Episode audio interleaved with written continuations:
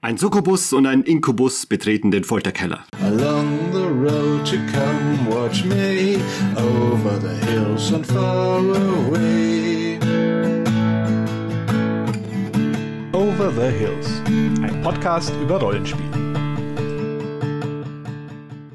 Lobo, hi, grüß dich. Hey, Valen, grüß dich. Du, ich habe mir jetzt unser Analytics mal ein bisschen angeschaut. Und ich muss sagen, unser Podcast, der wird langsam ganz schön Kult. Habe ich etwas von Kult gehört, meine Freunde? German Horror Guy, was machst du denn hier? So eine Überraschung. Es ist unfassbar, du in der Gegend. Ein so prominenter YouTuber, der sich mit Horror in Videospielen und Filmen beschäftigt und das in unserem Podcast, gerade wo wir eine Horrorfolge aufzeichnen möchten. Das ist ein toller Zufall. Das kann nur gut werden. Es scheint fast mehr Schicksal zu sein, ja. Ja, ja, liebe Hörer, ihr habt uns durchschaut. Wir haben einen speziellen Gast eingeladen in dieser Folge, nämlich den überaus kompetenten Olli, aka German Horror Guy, der einen tollen YouTube-Kanal zu dem Thema betreibt. Olli, schön, dass du da bist. Möchtest du vielleicht kurz dein Schaffen vorstellen? Wir können das bestimmt nur unzureichend. Ja, wie gesagt, ich bin seit längeren Jahren Horrorfan und deswegen bin ich umso fröhlicher, dass ihr mich heute eingeladen habt. Das ist herrlich natürlich. Aber ansonsten, ich denke, mein Kanal muss ich nicht weiter vorstellen. Nicht, weil ich so berühmt bin, sondern weil ihr mich bestimmt irgendwie finden werdet, wenn ihr wollt. Wir halten fest, dass du dich da mit Horrorspielen und Filmen beschäftigst und die gerne auch spielst und kommentierst und besprichst und so weiter. Und deswegen große Expertise hast. Richtig, das hoffe ich doch. Ja, und natürlich bist du auch ein Rollenspiel-Crack, denn sowohl Valen als auch ich haben schon das Vergnügen gehabt, mit dir zu spielen. Lustigerweise nie zusammen. Wir waren immer nur so separat voneinander beschäftigt, aber immer im Herzen vereint. Genau, wir drei zusammen waren noch nie an einem Tisch gemeinsam. Bei mir geht's sogar so weit, Olli, ich glaube, ich habe mit dir ein oder zweimal gespielt und ansonsten höre ich auch immer nur Geschichten von dir, wie du wahrscheinlich Geschichten von mir hörst. Wie beim Tag des Falken sind wir irgendwie verdammt dazu, dass wir uns nie in einer Runde begegnen. Ja, das ist tatsächlich so, Alan, weil wie gesagt, ich höre allerlei Geschichten, was alles Spannendes passiert, wer wo wie leidet und stirbt, aber irgendwie sterben wir niemals zusammen. Einige Runden haben wir schon zusammen gespielt, aber es ist ewig lange her. Viel zu lange und deswegen ist es super cool, dass du heute hier mit dabei bist. Aus so vielen Gründen. Nicht nur wegen deiner Expertise, nicht nur wegen deiner Rollenspielerfahrung, sondern einfach, weil wir auch eine gemeinsame Vergangenheit haben. Also ein Wiedersehen nach knapp zwei Jahrzehnten.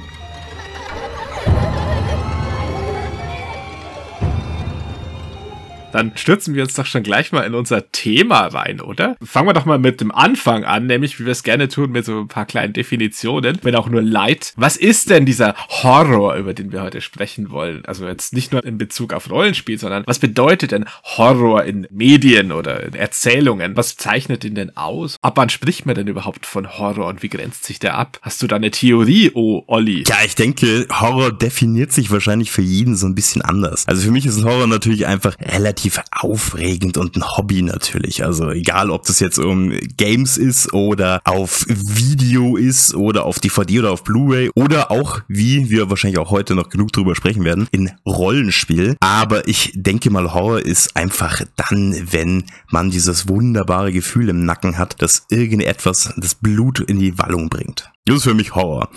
Und es kann natürlich auch viele verschiedene Arten kommen. Ich denke mal, jeder definiert Horror anders und wahrscheinlich wird auch zum Beispiel der Wayland hier ganz anderes sagen, was Horror ist, nicht wahr? Im Prinzip hast du schon richtig angedeutet. Ich glaube, was einen gruselt, was einem das Blut in Wallung bringt, was einem einen Schauer über den Rücken jagt und all das, was jeder, glaube ich, für sich selbst mit Horror in Verbindung bringt, was einen erschreckt, was einem Angst macht, das glaube ich ist super individuell. Allein in unseren Ängsten sind wir völlig verschieden. Wir haben von dir jetzt gehört, Olli, ja, Medien, Spiele, Filme, das sind natürlich super Vertreter für Horroresken aller Art. Aber Bücher, habt ihr richtig gruselige Bücher und Geschichten schon mal gelesen? Also tendenziell bin ich ein ziemlicher Bücherfan, ja. Also ob das jetzt Stephen King ist oder Lovecraft oder auch die guten alten wie Algernon Blackwood oder andere. Äh, ja, also ich lese relativ viel Horror. Ich muss sogar sagen, wenn ich lese, lese ich eher wenig Fantasy, was oftmals gedacht wird wegen Rollenspielen und ähnlich, sondern gehe eher in Science Fiction und in die Fantastik rein, um eben auch hier diesen Horroranspruch so ein bisschen zu bekommen, da ich immer das Gefühl habe, dass Fantasy einfach Fantasy ist und äh, Fantasy gemischt mit Horror ist schwer für mich. Ja, das verbindet sich nicht so gut, oder? Also jedenfalls habe ich auch den Eindruck, zumindest in den Sachen, die ich bisher so konsumiert habe, hatte ich immer so den Eindruck, das wird gerne vermischt irgendwie, weil es sich so anbietet. So Horror-Elemente wie Untote oder so, einfach mal in der Fantasy-Welt zu haben. Aber ich glaube, gerade dadurch wird es schwächer, weil es viel wahrscheinlicher und alltäglicher ist, so ein Element zu haben, als in der Realwelt, wo dann so ein schreckliches Element eindringt. Also, keine Ahnung, ein Untoter oder so. Weil der ist dann der Horror und nicht irgendwie aus dem Setting geborenes Fantasy-Wesen oder so. Ist jedenfalls so mein Eindruck. Warum fragst du eigentlich so suffisant? Hast du da was vorbereitet, Valen?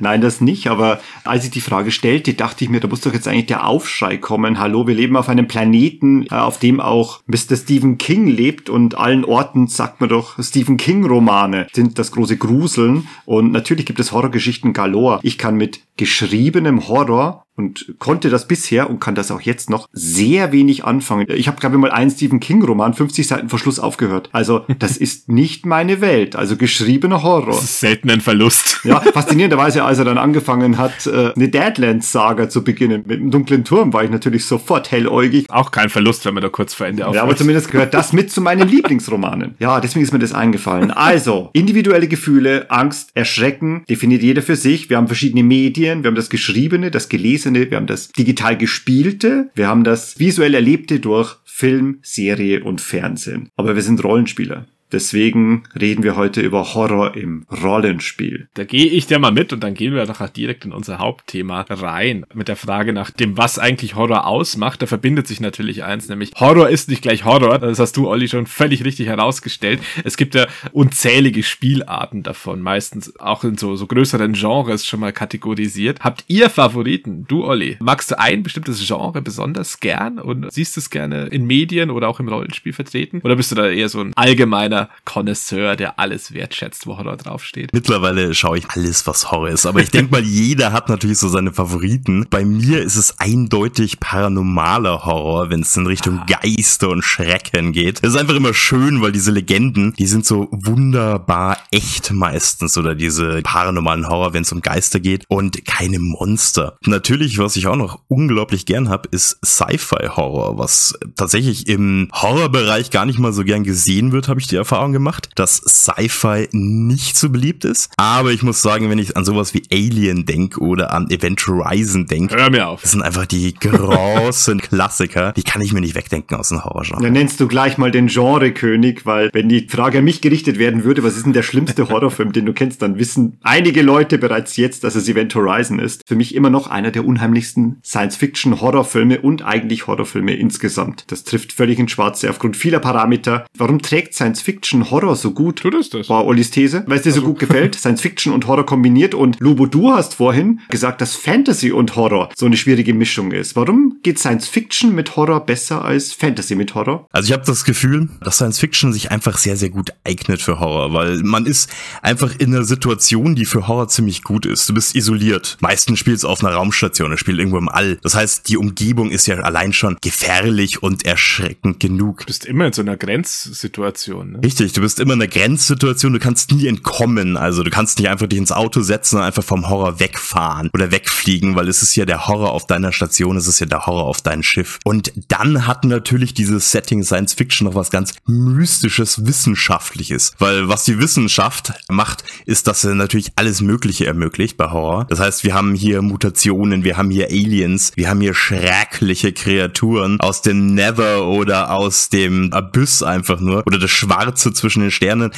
Wie gesagt, ich finde, das Thema passt tatsächlich wie die Faust aufs Auge. Du hast nochmal bekräftigt, warum Science-Fiction-Horror gut ist. Und Lubo, du hast vorhin wirklich auch erwähnt, dass Horror und Fantasy nicht so gut zusammenpassen oder zu naheliegend sind oder zu an der Oberfläche. Gegenthese? Sie arbeiten gegeneinander, finde ich. Also Fantasy arbeitet gegen Horror. Horror mhm. äh, für meinen Begriff, wenn jetzt nicht ironisch verwendet wird oder also in seiner Urform, sage ich mal, um jetzt Angst einzuflößen. Also wir sind postmodern, es gibt ja unzählige Anwendungen davon von Motiven und Elementen und es wird ja für alles benutzt Horror-Stilmittel und so weiter. Das heißt, Horror-Comedy oder Horror-Action oder Splatter und Gore, das war ja nie, sage ich mal, Horror im eigentlichen Sinne, dass es dich erschrecken will, sondern dass es mit Tropen und Elementen dieser Gattung arbeitet, um was anderes zu erzeugen. Und das ist ja auch oft sehr lustig. Also ich schaue mir auch sehr gern so over-the-top mhm. Horror-Action an, wo irgendwie Zombie-Horden dann kreativ ermordet werden oder so. Diesen Effekt, diesen ursprünglichen Horror-Effekt, den schwächt man einfach mit dem ganzen Fantasy-Kontext, weil das ganze Übernatürliche einfach da schon viel alltäglicher ist. Also auch wenn es so eine Low-Fantasy-Welt wie Westeros oder so ist, da gibt's ja trotzdem Magie und Untote und sowas. Und wenn da ein White Walker rumläuft, dann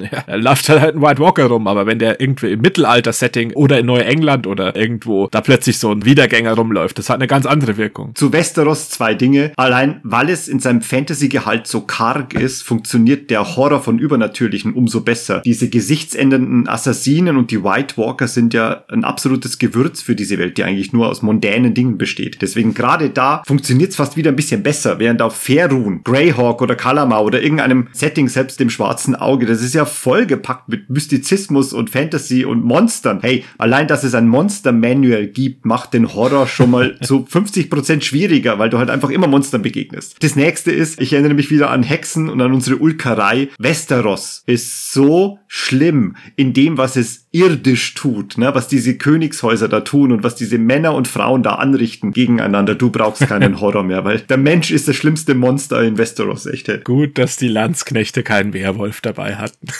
Wer weiß, was uns am Bauernhof dann passiert wäre. Äh, haben wir aber Glück gehabt. Es ist nur Gregor Clegane und 30 Lannister-Söldner. so ein Glück, dass es keine Monster sind. Ja, so ein Glück. Genau. Und dein Lieblingsgenre, Lubo? Wo gruselst dich am besten? In welchem Genrebereich? Ich bin da ein bisschen beim Olli. Wenn es jetzt um die Gruselwirkung und so von Horror geht, dann bin ich auch gern dabei mit so paranormalen Geistergeschichten. Mhm. Gerne auch so ein Folklore-Kontext, der entweder ganz ursprünglich irgendwie ureuropäisch sein darf oder so. Also das typische US-Spukhaus, das finde ich jetzt nicht so spannend, aber irgendwelche Volkssagen oder sowas, die da verarbeitet werden, das catcht mich immer gut. Gern dann auch irgendwie, wenn es exotischer wird, wenn es was Fernöstliches ist. Das ist ja immer fremd und furchteinflößend, auch wenn es für die ganz normal ist zum Teil. Deswegen funktioniert das bei mir auch ganz gut. Andererseits mag ich auch gern so ein bisschen, ja, wie gesagt, over-the-top Action-Scheiß. Es sind also zwei Ansätze von Horror, die ich sehr schätze. Alles gut, was du sagst, um Spaß dran zu haben, denn das wäre die Intention, warum ich so manchen Monster, Zombie und Gory Horrorfilm sehen würde, weil es seine eigene Belustigung in sich trägt. Meine Kategorie, um wirklich Horror zu empfinden, bei mir ist es das Reale, das mir den Horror verpasst. Das Experiment oder Dogville lösen bei mir Horror aus. Einfach menschliche Abgründe oder Psycho. Also immer dann, wenn völlig das Übernatürliche fehlt und alles nur auf möglichen Dingen basiert. Schweigen der Lämmer, Hannibal Lecter. Da ist nichts Übernatürliches. Das ist halt einfach eine ganz andere Art von Horroransatz. Da bist du so ein True Crime Opfer oder was? Nein, das nicht. Ich kann jetzt auch nicht sagen, ich mag diese Filme, weil ich mag sie ja nicht. Shaun of the Dead, das ist ja auch ein Horrorfilm, weil da Zombies vorkommen, aber den sehe ich mir halt mit reinstem Vergnügen an. Aber eben sowas wie Schweigen der Lämmer oder Sieben, das ist für mich absoluter Horror, aber mir geht's auch nicht gut. Ich merke dieses Kribbeln, dass mir dann die Wirbelsäule runtergeht und dann brauche ich danach erstmal einen Schnaps. Genau, das zu meinem Lieblingshorror, wo ich am meisten naja, Furcht habe und der in dem, was er halt anrichten möchte, bei mir am meisten anrichtet. Ja krass, das interessiert mich irgendwie gar nicht. Also, was du so besprichst, so komplett Realwelt Weltliches. Wenn da nicht so ein kleiner übernatürlicher Twist reinkommt, ist in der Regel für mich ein bisschen langweilig. Ich finde auch generell so Kriminal- und Mordgeschichten in der Regel ziemlich fad. Also Sieben ist natürlich ein grandioser Film, ja. da braucht man gar nicht reden. Aber es ist für mich auch kein Horrorfilm. Also das würde ich jetzt gar nicht so einordnen. Das ist richtig. Da hätten wir ein Genreproblem, weil er nicht als Horror fungiert. Aber dennoch löst halt das, Olli, was du vorhin gesagt hast, ja. diese Gefühle in mir aus, wo ich erschrecke und wo ich einfach mit offener Kinnlade da bin und einfach Angst habe. Ich habe Angst vor der Welt, in der so ein Wesen existieren kann. Wobei da natürlich immer die Frage ist, ist dann das sozusagen dein Lieblingsgenre oder würdest du sagen, ist es schon zu ernst? Horror, muss ich also auch sagen, besteht großenteils mhm. auch aus Genuss, nicht wahr? Wir schauen uns Horrorfilme an, die wir mögen und nicht Horrorfilme, die wir fürchten. Und da muss ich sagen, im Realhorrorfilme machen mir auch in gewisser Weise schon Angst. Na klar, als Horrorfan schaust du dir natürlich schon alle runter, Slasher und ähnliches, auch wenn das Übernatürliche da teils fehlt, natürlich auch teils nicht fehlt. Aber ist es dann wirklich sozusagen den Horror, den du am liebsten konsumierst? Dann muss ich die Frage mit Nein beantworten, weil ich kein Vergnügen dran empfinde an diesem Horror. Stimmt. Wenn das noch weiter mit dazugepackt wird als Parameter, dann sage ich, nee, ich habe genau genommen sogar Probleme, solche Filme anzusehen. Deswegen, auch wenn sie ihre Wirkung vollkommen entfalten, nein, lieber Event Horizon. Dann bleibe ich ein bisschen bei unserem Konsens. Science Fiction, Horror, großartig. Leicht Übernatürliches, das gefällt mir auch. In dem Moment, wo es zu haptisch wird, zu sichtbar, dann habe ich sowieso größtes Vergnügen. Also wenn das einfach überspitzt ist, dann empfinde ich Vergnügen dabei, wenn Zombie-Horden bekämpft werden.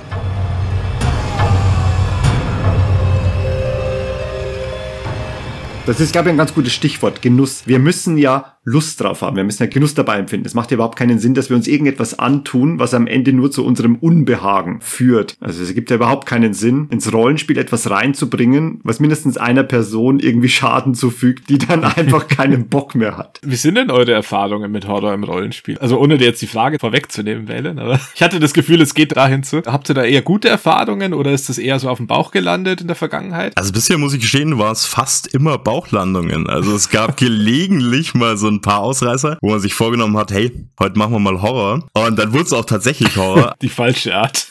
Aber entweder ging es dann total schief oder ja, wie gesagt, ich habe eigentlich ganz, ganz wenig gute Horrorerfahrungen im Rollenspiel gemacht. Mhm. Auch tatsächlich mit Systemen, wo eigentlich Horror vorausgesetzt wird. Und es gibt ja auch Systeme, wie zum Beispiel Call of Cthulhu und andere. Da gehst du eigentlich davon aus, dass der Horror doch eher Pflicht ist. Aber ich glaube, den Horror da einzubinden, das ist gar nicht mal so leicht. Und es ist auch gar nicht mal so leichter, irgendwie eine gute Erfahrung daraus zu machen. Hast du auf beiden Seiten diese Erfahrung gemacht? Also sowohl du als Spielleiter und als Spieler? Ja, ich würde sagen auf beiden Seiten.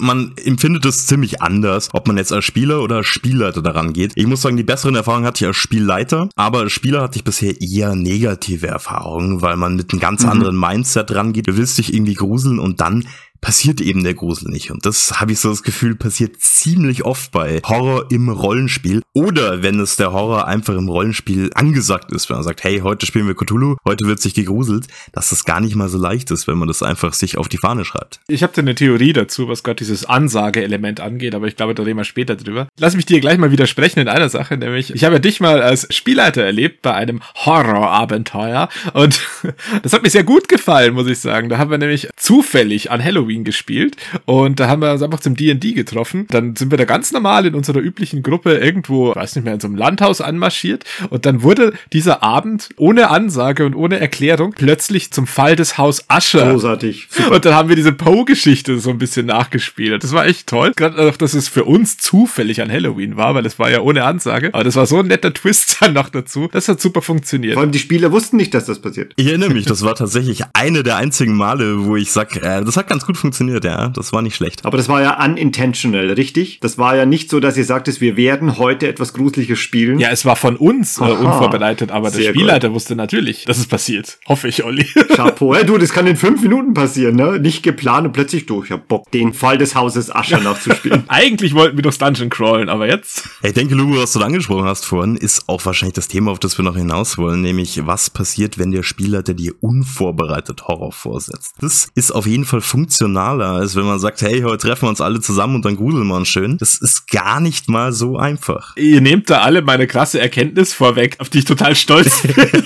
Horror mit Intention halte ich für ungefähr genauso erfolgsversprechend wie Humor mit Intention. Das wird gar nicht mal so leicht geschehen. Wo Horror beabsichtigt war und wo ich teilgenommen habe, dreimal, das ist vielleicht auch schon öfters mal gefallen, das sind die drei Cthulhu One-Shots, die du gespielt hast, Dubo. Die waren grundsolider Horror. Das hat richtig gut geklappt. Das war jeweils wirklich ein One-Shot, nicht ein versuchter One-Shot, der dann fünf Abende nach sich gezogen hat, sondern wir haben wirklich drei Abende, an jedem Abend eine Geschichte und die durchgezogen und das in bester Gruselmanier. Ja, da ist es nicht plötzlich in Handgemenge und Kämpfe ausgeartet, wo wir mit Dynamitstangen auf die großen Alten geworfen haben, Das passiert beim nächsten Mal unvorbereitet. Dann sagen wir Horror an und dann wird's einfach Pulp-Action. wo wir dann hobbymäßige Pumpgun-Schützen sind. Genau. Die haben alle drei großartig funktioniert. Alle drei. Das war wirklich großartiger Grusel. Du hast aber auch sehr viele eingesetzt. Da sind viele Werkzeuge beachtet worden und die gibt es nämlich. Und das ist an den Abenden jeweils richtig gut gelaufen. Wo ich als Spielleiter Erfahrungen hatte, also ich habe nicht viel. Die Intention, Horror zu erzeugen, habe ich nicht oft. Ich benutze es eher als Prise, aber wo ich ein oder zweimal Erfolg hatte, ohne das überhaupt zu beabsichtigen, war wie so oft in der Filiasson-Kampagne, nämlich irgendwann gerätst du ja mit deinen Leuten in die Sargasso-See. Wir haben diese See, diese Algen-Schleim-überzogene See und dass ihr da auch mal rein musstet, aus den Booten raus musstet und da herumwarten. Das haben wir anscheinend so plastisch hinbekommen mit der richtigen Untermalung, mit dem richtigen immersiven Empfinden, dass wirklich ein Spieler gesagt hat, hey, mich juckt's überall. Es, es ist so eklig, das ist so greislich, wo wir jetzt gerade sind und der hat dieses Gefühl in diesem Schlickwasser, in dieser finsteren, finsteren See herumzuwarten, körperlich, psychosomatisch gespürt. Also es war ihm wirklich unangenehm. Selbiger Spieler, habe ich rausgefunden, hat wirklich ein Problem mit Zombies. Und als wir uns mal in Zombie-Handgemengen ergingen, in fabulöser Beschreibung, dann kam auch die Aussage, diese Nacht werde ich wohl nicht schlafen.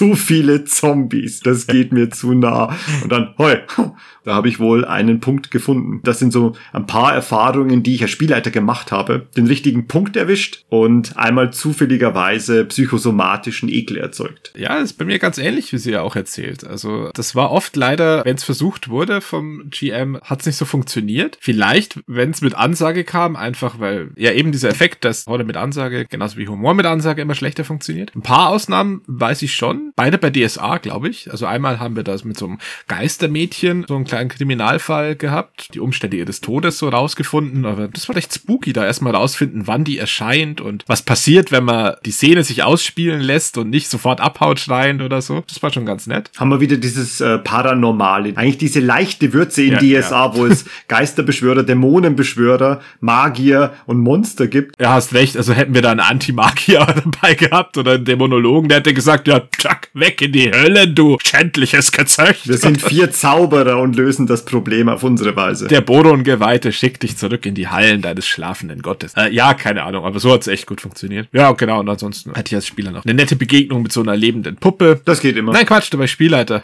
das war ja ich, ich war das Genie. Malloy, ich bin die Puppe. Ach, ich habe ihnen ja Angst gemacht. Aber ansonsten, äh, ich habe es auch selten probiert, ehrlich gesagt. Einfach auch aus dem Bedenken heraus, dass es auf den Arsch fallen könnte und dann haben wir alle einen scheiß Abend. Und das wollte ich nie riskieren. Mit Ausnahme der mit Ansage Cthulhu-Abende gab es da recht wenig, ehrlich gesagt.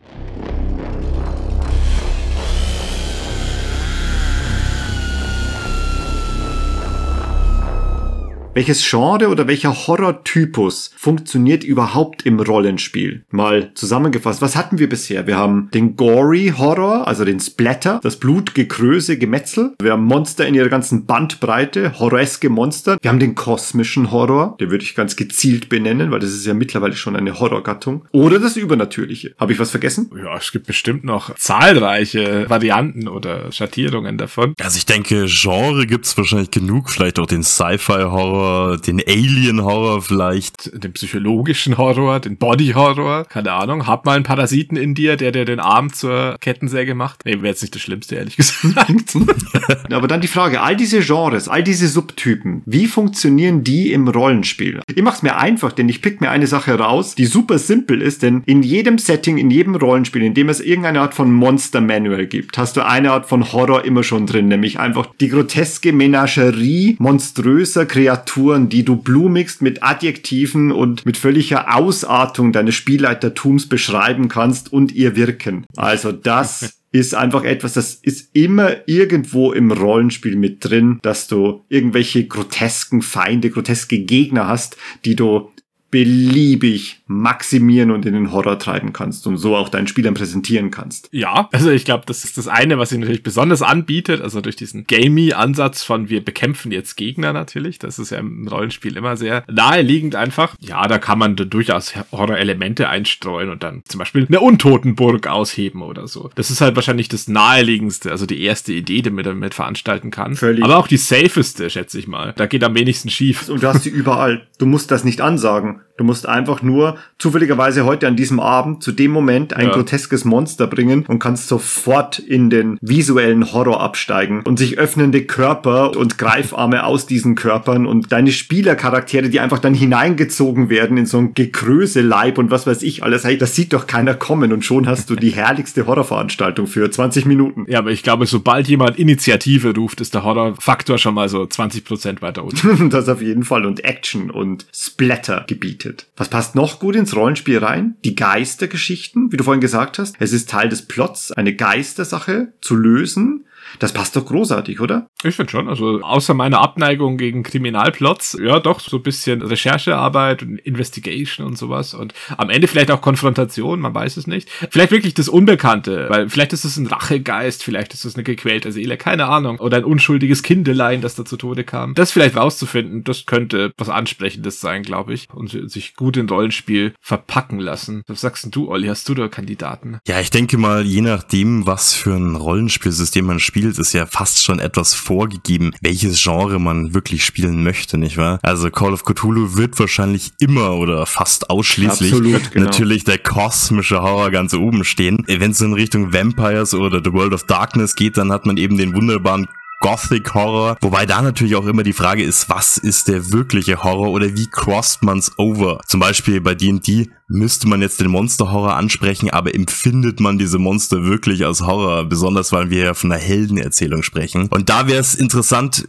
vielleicht Horror-Genres einzumischen in D&D, die vielleicht nicht dazu passen würden. Vielleicht den parasitären Horror oder wie du schon gesagt hast, Lubo, den übernatürlichen Horror vielleicht reinmischen. Aber da ist die Frage, kannibalisiert sich das nicht ein bisschen? Hat der Barbar, der täglich irgendwelche Orks zerschmettert und einfach den Zweihänder plus drei hat, der auch gegen übernatürliche Gegner was ausrichtet, hat der denn Angst vor dem Geisterhorror? Das meinte ich vorher mit, also was du gesagt hast, mit dem kannibalisiert sich das gegenseitig. In einem Faerun, wo es einfach eine Höllendimension gibt, wo die Teufel ihre Bürokratie aufbauen und die Dämonen ihr Blutmeer züchten. Wie viel Angst davor hast du da, wenn jetzt ein geflügelter Dämon vor dir auftaucht im Vergleich zu Realwelt-Setting oder so? Es ist einfach eine ganz andere Ebene von Bedeutung, die da so ein Horror-Element hat, finde ich. Es ist einfach sowas Profanes dann plötzlich in so einer Fantasy-Welt wie Faerun. Da kann man es schon gut einsetzen, aber ich finde nicht für Horror. Du würdest ja gar nicht mehr fertig werden, auf Faerun vor irgendetwas Angst zu haben, wenn du das wirklich als Teil deines Spiels mitnehmen würdest. du hättest ja dauernd Schiss vor irgendetwas. Der Spinnenspuk-Wald und der Ethereal Filcher und das Displacer Beast und der Grimlock, also du hast ja nur Schiss die ganze Zeit, genau genommen. Und der Drow an sich. Genau, der Drow an sich aus dem Unterreich, das Unterreich. Ja, einfach die Erkenntnis damit klarzukommen, dass deine ganze Welt unterkellert ist Genau. von der Parallelwelt des Schreckens. Das ist ja schon wieder fast Lovecraft. Und dass du selbst auch nur Teil einer Sphäre bist von vielen Sphären, die alle in einer Sphärenkonjunktion zusammenfallen. Oh also alle müssten eigentlich durchdrehen die ganze Zeit. Aber das tun sie natürlich nicht, weil Faerun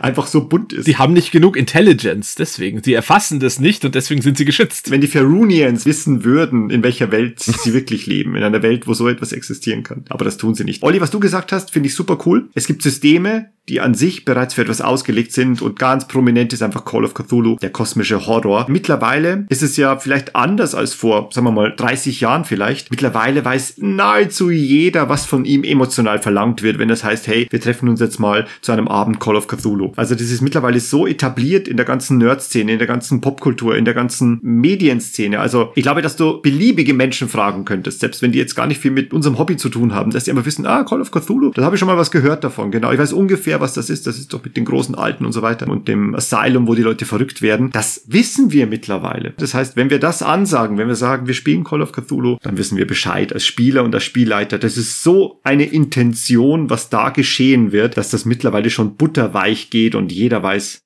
was läuft. Wobei es, finde ich, nicht so ist, dass es dann sofort auf kosmischen Horror gemünzt oder festgelegt ist, sobald du dieses System oder das äh, Setting auswählst. Weil wenn du dich erinnerst, von den drei Cthulhu-Abenden, die wir gespielt haben, da gab es keinen mit kosmischem Horror. Das waren jeweils andere, viel kleinere Geschichten und aus viel kleineren Genres, die halt in diesem Cthulhu-Setting platziert. Aber da kam nie irgendwie Bezug auf einen großen Alten oder irgendein kosmisches Übel vor, sondern das waren immer äh, kleine Szenarien in geschlossenen Räumen. Also im weitesten Sinn. Also wenn Ja. es ein Dorf im Wald ist ja auch ein geschlossener Raum. Deswegen finde ich, so auf ein Genre festgelegt ist man jetzt gar nicht unbedingt, wenn man sich jetzt für ein System entscheidet oder so. Und vielleicht ist da gerade auch der Twist dran, einen Twist zu machen, ja. Nämlich ein Genre oder ein Horrortyp einzustreuen, mit dem dann vielleicht nicht jeder rechnet, den du servieren wirst. Ja. Wie der Abend, der plötzlich zum Horrorabend wird, obwohl keiner damit gerechnet hat. Die großen Alten, der kosmische Horror, der muss nicht vorkommen. Dennoch, Call of Cthulhu hat einen Anstrich. Und der ist Teil eines Gesamtpaketes und mittlerweile mittlerweile einfach salonfähig, der ist etabliert. Man weiß ungefähr, in welche Richtung es gehen wird. Wir haben uns nicht getroffen, um Charaktere zu leveln, um coole Charaktere zu bauen und die mit XP zu versorgen und irgendwie die stärker werden zu lassen. Wir haben uns für einen Abend des Horrors getroffen. Der psychologische Horror, ich glaube, der geht fast gar nicht im Rollenspiel. Den kannst du sehr, sehr schlecht unterbringen. Da müsstest du ganz stark die Intention haben, wir machen das. Alle Spieler müssten gefestigt sein und das auch gut aufnehmen können. Ich glaube, das würde nicht funktionieren. Wie sollst du sowas in Kürze einstreuen? Das glaube ich ist fast unmöglich. Da brauchst du alle Beteiligten, die an einem Strang ziehen. Das kannst du als Spielleiter, glaube ich, nicht so überstülpen. Das ist, glaube ich, sowieso vorausgesetzt, wenn du sagst, wir spielen jetzt ein Horrorsystem, dass dann wirklich alle dann auch mitspielen wollen und nicht zwei gegen das System spielen oder gegen die Stimmung und so weiter, weil dann kannst du es auch gleich lassen. Aber man muss äh, nicht unbedingt immer nur zu Cthulhu greifen, wenn es jetzt so zu mhm. Horror-Settings geht. Also ich ziehe jetzt mal kleine Ängste heran. Ich weiß nicht, wie bekannt das ist. Noch gar nicht. Also ein bisschen obskureres Rollenspiel, mhm. wo man halt kleine Kinder spielt, die dann so im Albtraumland unterwegs sind. Mal großartig. Stofftiere dabei haben, die ihnen so geistige Stabilität bringen. Da musst du dich aber einlassen drauf als Spieler, oder? Ja, das ist wahrscheinlich geeignet für so psychologische Geschichten. Ich hätte keinen Bock drauf, ganz ehrlich. Da sind auch viel zu viele Inhalte, auf die ich keinen Bock hätte beim mhm. Rollenspiel. Also alles so kinderbezogen. Das muss ich jetzt nicht haben. Aber wenn du jetzt so eine Gruppe hast, die sagt, ich möchte das ja. jetzt spielen und das mal so erkunden, was da möglich ist, geht bestimmt gut und vielleicht sind am Ende des Abends alle super abgefuckt psychisch. Aber muss man halt Bock drauf haben.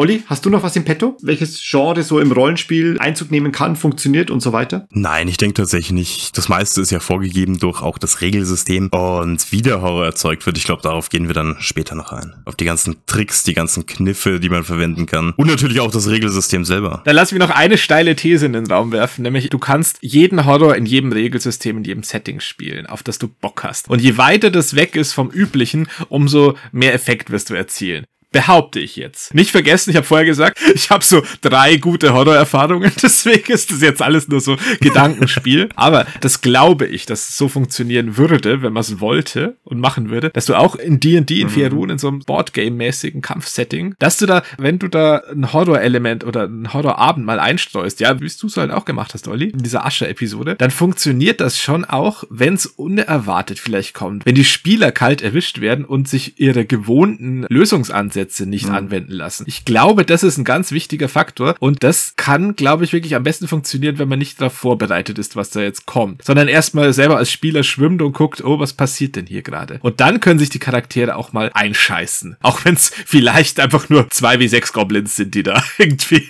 eine Spukshow veranstalten. Die These halte ich. Ich glaube, du kannst überall, egal wo du bist, Horror einfließen lassen. Zwei Sachen, die du genannt hast, sind perfekt, nämlich das eine, ohne Intention. Die Spieler wissen nicht, dass es heute heute Horror wird, das glaube ich hat den viel größeren Effekt, nämlich den Überraschungseffekt, als dass alle sagen, heute spielen wir etwas Gruseliges. Das wird nicht so einfach sein. Und das zweite, wie du eben angedeutet hast, es funktioniert erstmal nicht das, was wir sonst machen. Wir sind überfordert. Also wir wissen nicht, wie wir das jetzt lösen können. Der Spielleiter setzt uns etwas vor, mit dem wir gerade nicht umgehen können. Und wenn ich eins gelernt habe aus Ollis Schaffen, dem Großmeister des Horrors, dann ist es einfach, dass Horror beinhaltet, dass ich machtlos bin. Ich kann es nicht lösen. Also ich darf nicht überlegen sein. Ich darf nicht kompetent sein. Ich darf dem Bösen nicht begegnen können mit meinen Silver Bullet Guns. In dem Moment wird es ein Shootout. In dem Moment wird es ein Action-Episödchen und es wird von Horror keine Spur mehr sein, weil ich alles lösen kann. Dieses Gefühl, ich kann es nicht lösen. Ich verstehe es nicht. Ich habe nichts, was dagegen hilft. Das Böse ist unverwundbar durch mich. Das löst allein schon mal Albträume aus für einen Spieler in einem Rollenspiel. Also ich denke mal, dass unlösbare Situationen natürlich automatisch Stress auslösen. Aber die Spieler zu überraschen hat natürlich auch ein gewisses Risiko. Also ich glaube, wie du schon sagst, Lubo, der Horror funktioniert auf jeden Fall besser. Aber ein erfahrener Spielleiter muss natürlich auch wissen, wen hat er heute am Tisch. Also wenn ich weiß, ich habe da den Isaren, den Lubo und den Waylon eventuell sitzen, dann sind das alles Leute, die wahrscheinlich grandios auf so eine Horror-Episode vom Haus Asche einspringen würden.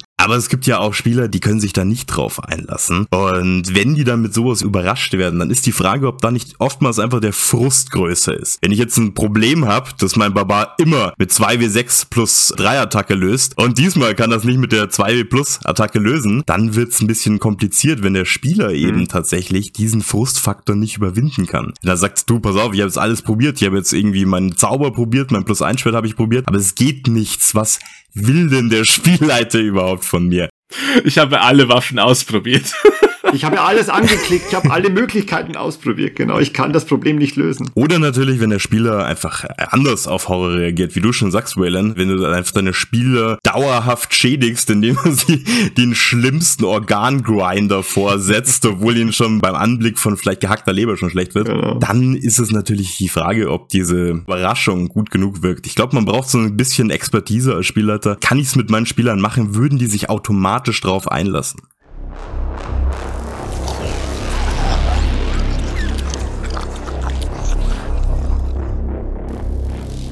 Wie funktioniert Horror oder funktioniert Horror mit allen Spielertypen? Kann man jedem Spielertypus etwas Horrorartiges vorsetzen? Ja, ich glaube tatsächlich, die besten Spielertypen für Horror sind eigentlich die Spielertypen, die irgendwo in der Mitte stehen. Also die Horror gucken, Horror konsumieren, aber das tatsächlich auch gar nicht leidenschaftlich tun. Mir ist nämlich aufgefallen, leidenschaftliche Horrorfans, die sind teilweise für Horror-Rollenspiel nicht allzu gut geeignet. Also ich hatte schon diverse Horrorfans in irgendwelchen Horror-RPG-Gruppen und es ging eigentlich meistens in die Hose, weil die mit einem ganz anderen Anspruch tatsächlich da herangegangen sind, als ich liefern konnte, als Rollenspiel auch liefern konnte. Und ich glaube, am besten funktionieren wirklich Spielertypen, die sich drauf einlassen werden, weil sie Horror konsumieren, aber das nicht regelmäßig tun oder keine absoluten Horrorheads sind. Sich darauf einlassen, finde ich sehr wichtig. Ich glaube, wenn man Robin Laws Begrifflichkeiten verwenden würde, der Method Actor, also der, der schauspielern möchte am Spieltisch, der ist bestens aufgehoben im Horror. Also der, der in seiner Figur drin ist. Das kenne ich sehr gut, weil es zuweilen auch also ein großer Teil von meiner Spielpersönlichkeit ist. Wenn man drin ist, also nahe an seinem Charakter, dann wird man auch seine Emotionen besser teilen können. Und deswegen glaube ich, dass diese Art auch besser für Horror geeignet ist, dass man sich auch besser fürchtet. Also je mehr man das Umfeld ausgrauen kann und so eine immersive Spielerfahrung anstrebt, glaube ich, desto besser kickt Horror ein, zwangsweise. Also Ja, stimmt schon. Also natürlich kann man diese Spielertypen nie so runterbrechen auf absolute, weil natürlich kann ein Buttkicker oder ein Tactician auch mal zurückstecken, seine Vorlieben und dann trotzdem den Horror genießen und mitspielen. Und vielleicht dann sogar auch produktiver als so ein Horror-Buff, wie du schon ansprichst, Olli. Genre-Savvy-Typen, die natürlich die ganzen Konventionen des Genres kennen, die können zuweilen ja auch Gift sein für alles. Glaubst du wirklich, also gerade so Spielertypen, die einfach in XP und magischen Waffen und äh, Cone Damage ne, und Zauberslots denken, wirklich? Ja, ich glaube, wer auf Problemlösung aus ist, in erster Linie und daraus seinen Gewinn zieht beim Rollenspiel, den wird das frustrieren natürlich, weil Horror, wie wir ihn jetzt gerade so ein bisschen definiert haben, dadurch funktioniert, dass er so ein bisschen Hilflosigkeit oder nicht sofortige, ersichtliche Lösungen auffährt. Deswegen vielleicht. Also gewohnte Lösungen helfen nicht. Genau, sehr gut. Weil in Vorbereitung auf den Abend habe ich mir überlegt, wie man das Rollenspiel designen müsste als Spielleiter, also was ich vorbereiten müsste, um dem Taktischen und dem Buttkicker richtigen Horror zu servieren. Kein Kampf. Es ist ein völliger Horror, ne? Ich habe nicht einmal die Würfel benutzt, ja, das ist unfassbar. Ich habe so einen schlechten Abend. Im Prinzip musste ja mit den Spielmechanismen brechen. Genau genommen müsste es ja dann eine Herausforderung sein, die sie mit taktischem Verstand und mit ihrem Wertekorsett, mit ihrer Skillpalette nicht lösen können. Die Werwolf-Legion marschiert auf. Diszipliniert und mit Waffengattungen versehen. Genau, ein Werwolf-Kommando, das vorbereitet ist, gegen Helden anzutreten. Wir haben die Anti-Silber-Rüstungen angelegt. Genau. Storyteller, Leute, die gerne eine großartige Geschichte erleben, erzählen und das im Rollenspiel finden wollen, dürften, glaube ich, für Horror sehr gut passen, oder? Was ich immer wieder im Horror höre, ist, dass Storytelling eigentlich nicht so wichtig ist bei Horror. Aber ich finde tatsächlich, Horror ist so ein typisches Genre, wo eigentlich die Story im Vordergrund steht und die Erzählung eigentlich im Vordergrund steht. Und nicht jetzt irgendwie das Monster, wie schrecklich es sich aussieht, sondern eher einfach die Szene im Vordergrund steht, das Setting im Vordergrund steht und die Atmosphäre im Vordergrund steht. Und das erreicht man eigentlich immer durch eine gute Story, glaube ich. Also ich glaube, jemand, der gute Stories genießt oder der so ein typischer Storyteller ist, der ist, glaube ich, bei Horror richtig gut aufgehoben. Widerspreche ich dir brüsk. Ich glaube, dass der Horror, wie wir ihn so jetzt für uns beschlossen haben im Rollenspiel, vor allem dadurch funktioniert, dass er dieses Gefühl reproduziert, dass man aus dem erzählenden Horror kennt. Aber die Mittel, um ihn zu erzeugen, sind ganz andere im Rollenspiel. Das ist jetzt meine These, die ich nicht vorbereitet habe, sondern mir gerade so ausgedacht habe. Aber ich denke, dass es so ist. Generell Erzählkonventionen funktionieren im Rollenspiel nur bedingt. Auch wenn man einen coolen Abend hatte, kann man oft nicht immer immer sagen, ja, das war jetzt eine coole Geschichte, die da passiert ist. Da müssen immer schon viele Dinge zusammenspielen. Und deswegen glaube ich, dass da nicht unbedingt die Story im Vordergrund stehen muss, um effektiven Horror zu haben. Ich glaube, das ist eher so dem Gefühl, das der Spieler dabei hat, zuzuordnen. Natürlich, äh, was du schon sagst, das stimmt schon. Also es erzeugt sich jetzt nicht daraus, dass man einfach eine Stunde lang das Monster beschreibt oder so. Das ist natürlich Quatsch. Aber wenn alle in einem Nebellabyrinth verloren sind und sich da furchtbar verloren vorkommen und so und dann da am Ende des Abends rauskommen, dann wurde da keine große Geschichte erzählt, aber es ist Horror im besten Fall passiert. Deswegen glaube ich, dass Story gar nicht so wichtig ist. Stützig, deswegen, weil Story im Rollenspiel generell einfach das Problem mit sich bringt, wer nimmt überhaupt erzählte Geschichten an dem Rollenspiel. Das machen ja sowieso nur die, die eine schöne Geschichte wertschätzen. Das machen ja schon mal viele andere nicht, die auf so etwas keinen Wert legen. Was ich jetzt raushöre aus dem, was du gesagt hast, Lubo, ist, ich muss es annehmen als Spieler. Ich glaube, das ist einer der ganz großen Punkte bei allem im Rollenspiel. Allem jemals.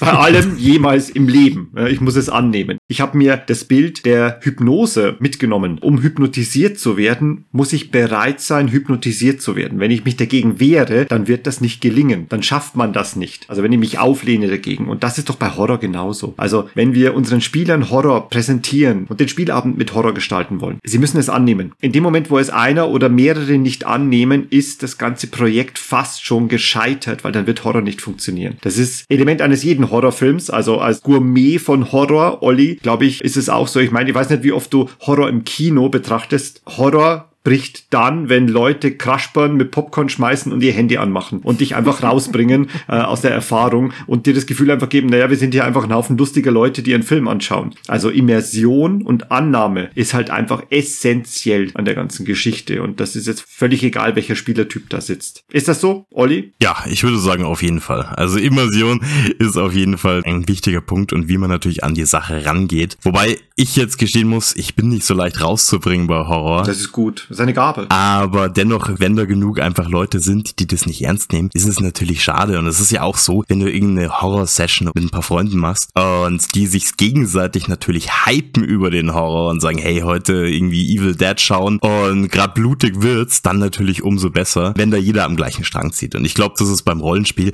natürlich noch wichtiger. Und da ist natürlich das Thema, was wir vorhin angesprochen haben, relativ schweres, nämlich was ist, wenn der Horror überrascht? Weil eigentlich müsstest du schon vorbereitet sein, du müsstest dich schon selber ein bisschen in die Laune bringen, außer wenn die Leute automatisch auf den Zug drauf aufspringen. Dann hast du wieder dieses Glücksspiel. Ne? Es kann sein, dass es halt einfach überhaupt nicht funktioniert, weil die Leute nicht mit der Bereitschaft, Horror anzunehmen, an den Tisch gekommen sind, sondern sie sagen, ja, ich will keinen Horror erleben heute und basta. Ich möchte das nicht. Ja, und tatsächlich glaube ich, deswegen sind auch Horrorprojekte so oft zum Scheitern, will ich fast sagen, verurteilt. Oder deswegen sind die schlechtesten Abende, die im Rollenspiel auch sein können, mitunter auch Horrorabende. Braucht man als Spielleiter immer einen Plan B, wenn man einen Horrorabend vorbereitet? Keine Ahnung, wenn der eine Zombie, der durch das Schloss streift und heult, wenn der einfach von der Gruppe nicht als Horrorelement wahrgenommen wird, sondern umgehauen in zwei Runden, müssen dann 200 andere Zombies durchs Fenster kommen und wir spielen jetzt was ganz anderes, als ich eigentlich vorhatte. Oder sagt man dann einfach, ja, fuck it, dann war es halt ein scheiß Abend oder es ist halt was anderes passiert. Wie geht ihr daran? Ach, ich würde da sofort äh, auf irgendwas anderes switchen. Was heißt da was anderes switchen? Naja, wenn die Spieler den Geist irgendwie nicht ernst nehmen oder nicht unheimlich finden, ja, dann macht man halt sozusagen dann nur einen kleinen Plot-Twist raus oder Dann spielen wir Ghostbusters. eben dann äh, spielen wir Ghostbusters und machen es einfach ein bisschen lustiger oder ein bisschen greifbarer. Dann schickst du Gregor Clegane und 30 seiner Lannister-Söldner. Dann geht der einfach mal mit dem Scheiß um. Ja, dann lasst man einfach mal die Zombies auch einfach die Tür eintreten, damit die Hacker dann irgendwas davon haben. Ich denke, besonders in Fantasy ist das relativ einfach machbar. Wenn du natürlich ein komplettes System hast, das auf Horror aufbaut und keiner nimmt's an, richtig. dann ist es natürlich zum Scheitern verurteilt, weil aus Call of Cthulhu lässt sich natürlich nicht so schnell was anderes machen oder da lässt sich nicht so schnell ein Plan B überhaupt einführen. Aber dann die Frage natürlich, warum sitzen wir dann überhaupt zum Call of Cthulhu spielen? Heute an diesem Abend, an diesem Ort, hier beisammen. So ist Das wäre die kritische Frage an die Runde, gell? Dann müssen wir unsere Freundschaften überdenken. Exakt so ist es. Also ich glaube, Fantasy ist da sehr dankbar, weil ich glaube, bei Fantasy kann man jederzeit schnelle Switches durchführen. Wenn du bemerkst, die Gruppe springt auf den Horror nicht an, dann bring ihnen einfach mehr Hack oder bring ihnen mehr Geschichten oder lass einfach das Setting schnell ändern. Ich denke, Fantasy ist ja auch ein erzählerisches Setting, wo man sehr leicht eingreifen kann. Ich weiß nicht, wie seht ihr das? Ich denke, beim Vampire-Setting einzugreifen ist um einiges bestimmt schwerer oder beim Call of Cthulhu-Setting, als jetzt ein Fantasy-Setting von A nach B zu ändern. Das ist richtig. Ein Fantasy-Setting ist leicht geändert. Vampire, ohne jetzt auch nur einmal Pen and Paper Vampire The Masquerade gespielt zu haben, aber ich könnte mir vorstellen, als erfahrener Spielleiter, in Vampire The Masquerade gibt es so viele Dinge, die sonst noch da sind, außer Horror, dass es dort immer Vampirisches zu tun gibt. Da gibt es die Häuser, die Begegnungen, die Jäger und die Gejagten und das Opfer und die Täter und Querelen und verrückte Stimmen und was weiß ich. Wenn der Horror nicht wahrgenommen wird, ja mein Gott, dann machen wir an dem Abend was anders. Bei Call of Cthulhu oder einem dezidierten Horrorabend sage ich, also wenn man sich nicht darauf einlässt, dann war es von vornherein einfach keine gute Idee, das jetzt anzuberaumen und wir machen dann schon noch was draus, aber das werde ich halt kein zweites Mal machen. Du fragst Lubo, Plan B. Wir haben oft schon mal in einer Side Note fallen lassen, dass der Spielleiter jederzeit loslassen können muss. Genau wie Hintergrundgeschichte oder Gefühle, also gute Gefühle, Zorn. oder Zorn, ne, oder Horror oder Epic, ne, dass ich sage, ich möchte etwas Episches heute dranbringen. Wenn das bei den Spielern nicht ankommt, muss ich es sofort verstauen und akzeptieren, dass das halt einfach nicht transportiert wurde. Das ist dann kein Zeichen von Schwäche, wie Picard sagen würde, sondern das ist einfach das Leben. Und so auch beim Horror. Ich würde versuchen, einfach dann anderen Inhalt zu machen. Es geht ja meistens weiter, es geht ja meistens in bestimmte Richtungen weiter. Mein Gott, und wenn diese Gruselpassage, wenn die nicht funktioniert hat, dann mach am nächsten Morgen weiter und geh an den Kartentisch und plane einfach, wohin der Wagenzug fährt und begrabe den Wunsch, an diesem Abend Horror zu erzeugen, einfach in deinem Poesiekästchen unter deinem Kopfkissen. Äh, ja, ich halte es für eine gute Taktik oder eine gute Strategie. Hab's aber selber noch nie angewendet. Ich denke nur, dass es wahrscheinlich sehr klug wäre, genau im Sinne des Loslassens, wie du es ja schon beschreibst, einfach einen Plan B, falls es wirklich in die Binsen geht, da zu haben und nicht dann nackt und mit reiner Improvisation dazustehen oder so. Reicht ja wirklich zu sagen, wie du beschreibst, Olli, dann kommen halt die Zombies jetzt durch die Tür und dann spielen wir jetzt Army of Darkness oder so und nicht Nosferatu. Kann dann auch ein cooler Abend werden. Halt nicht der, den du vielleicht geplant hattest, aber schade wahrscheinlich nicht, weil man da einfach so ein Backup zur Hand hat, wenn es auch nur so eine kurze Idee ist. Weil, ja, hast schon recht, Waylon, sich da zu verrennen und gegen die Wünsche deiner Spieler was durchpressen zu wollen, das hatten wir ja schon ein paar Mal. Da fällst du meistens auf die Schnauze und keiner hat Spaß. Ja, wie sollte das denn gehen? Auch wenn ich es immer wieder probiere als Spielleiter. Ich glaube, dass du keine Emotionen gegen Widerstand transportieren kannst. Du kannst nur Elemente gegen Widerstand transportieren. Weil wenn halt einfach mal die Darkness hier ist, dann ist sie hier. Lebt damit. Ich finde, der Spielleiter spricht ja mit all dem, was er erzeugt. Und du kannst natürlich sagen, ich weiche davon jetzt nicht ab. Es ist hier kein Sonnenschein. Es ist einfach das, was es ist. Und ihr müsst jetzt damit umgehen. Und wie ihr euch fühlt und was ihr draus macht, das ist halt euch überlassen. Das finde ich da ein gutes Mittel.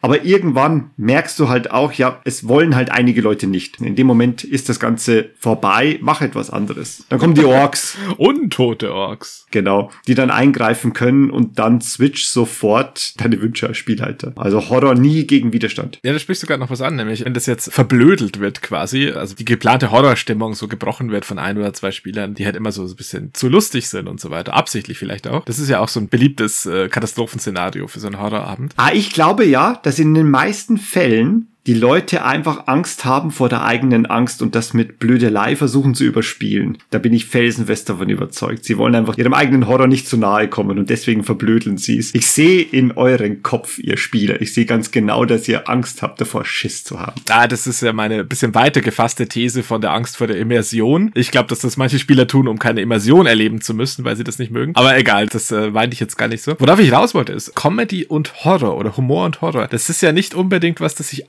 ausschließt, sondern was das schon oft verheiratet wurde in der Medienwelt und in erzählenden Geschichten. Mr. Campbell würde dir zustimmen. Ja, und manche Elemente laden ja geradezu dazu ein. Und ich erinnere da jetzt, Olli, an dein Schaffen auf YouTube, wo du in deinen Let's Plays ja gerne mit so einer gewissen Stimme dann auch sehr comedyhafte Kommentare einstreust zum Geschehen. Du bist ja nicht darauf versessen, dass du das jetzt irgendwie atmosphärisch unterstützt, was da gerade am Bildschirm passiert, sondern dass du Lacher kassierst. Das heißt, du vermischst ja auch gerne Comedy mit Horror, was ja auch großartig funktioniert bei dir. Da wäre jetzt die Frage, ist das vielleicht dann auch so ein Weg? Wenn es mir mit dem Horror nicht gelingt, ja scheiß drauf, dann machen wir halt Horror-Comedy oder so. Und wir tun so, als wäre schon immer unser Plan gewesen. Kann das funktionieren? Ja, ich denke mal, das liegt doch relativ nah aneinander. Also sozusagen könnte das ja der berühmte Plan B sein, den wir hier angesprochen haben, dass wenn es eben mit dem Grusel nicht so klappt, dass du einfach sagst, du, dann mache ich einfach Pulp draus. Und ich glaube, Horror eignet sich auch wunderbar bei Pulp, wenn er einfach die schreienden Gesichtsschrecken durch die Tür stürmen und du sie wegpusten musst, während einfach die Tentakel deiner Freundin um die Ohren fliegen, dann ist es doch auch eigentlich was relativ Schönes. Und wie du schon sagst, ich glaube, Horror ist auch ziemlich viel Comedy, man kann auch lachen. Und ich glaube gar nicht mal, dass es immer die Angst ist, die die Leute verstecken sozusagen, sondern dass es auch irgendwie instinktiv fast so ist, wo du sagst, hey, eigentlich ist ja Horror auch ein Genre, wo du dich amüsierst. Also du setzt dich ja nicht in jeden Horrorfilm rein und sagst du, ich gehe jetzt da rein und eigentlich wird es die Hölle für mich, sondern wie wir, glaube ich, ganz am Anfang schon gesagt haben, was der Wayland schaut, sind doch eher die Genres, die ihm gefallen, wo ich sage, ich bin ja auch teils dabei amüsiert und unterhalten. Und deswegen glaube ich, ist das ein relativ guter Plan B, weil dann könnte man einfach auf Comedy Pulp umswitchen, ohne dass das Ganze jetzt zum totalen Scheitern verurteilt ist. Wobei ich sagen muss, kann es mir tendenziell eher weniger vorstellen, dass man das plant. Also ich glaube, wie ihr schon gesagt habt, geplante Comedy, ist die wirklich lustig? Ich bin mir nicht so ganz sicher. Ein Horrorabend als Comedyabend zu planen, ist wahrscheinlich die falsche Herangehensweise, aber als Hintertür kann man es bestimmt gut nutzen. Wer es schafft, an einem Abend geplanten Horror durchzubringen und das Ganze dann in geplante Comedy münden lässt und auch das durchbringt, Der Grausmeister. dann werde ich auf die Knie fallen und diese Person anbeten als den größten Spielleiter aller Zeiten. Die Intention und das auch schaffen, das ist großes Kino.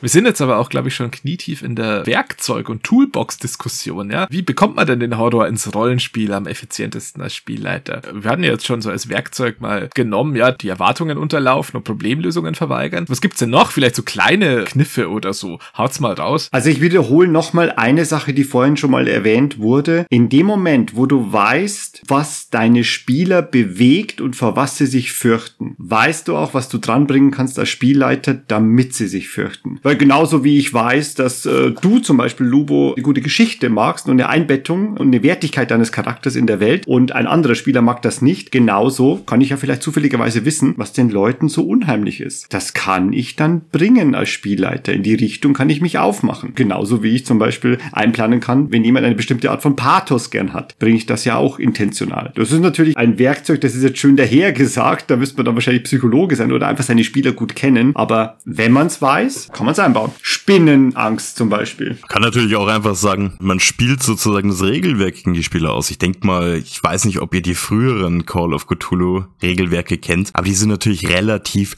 blutrünstig. Das heißt, da kannst du auch Spieler gerne packen, die nicht gerne ihre Charaktere verlieren oder ähnliches. Wenn du ihnen mal so zeigst, wie so einer ihrer Charaktere relativ schnell den Bach runtergehen kann. Klar, ist ein billiger Taschenspielertrick, per Regelsystem jemand Angst machen. Aber was sind wir denn anderes, wir Spielleiter? Wir sind ja nichts anderes als es. Taschenspieler und Kleinganoven, die versuchen mit Smoke and Mirrors irgendwie etwas zu erzeugen. Genau. Du nimmst den Leuten ihre Charaktere weg. Du nimmst ihnen Arme weg. Ja, oder eher ein oder Mord. Beine. Oder ihre Initiative. Genau. So schaut's aus. Und dann gibt's natürlich noch die echten Taschenspielertricks, die man ziehen kann. Man kann natürlich das Setting irgendwo nach draußen verlegen. Man kann natürlich irgendwie im Hintergrund irgendwas einbauen lassen. Das sind dann wirkliche Taschenspielertricks. Spielen bei Kerzenschein oder schon mal vorher jemand im Schrank positionieren und ähnliches. Da sitzt er vier Stunden Das geht natürlich alles.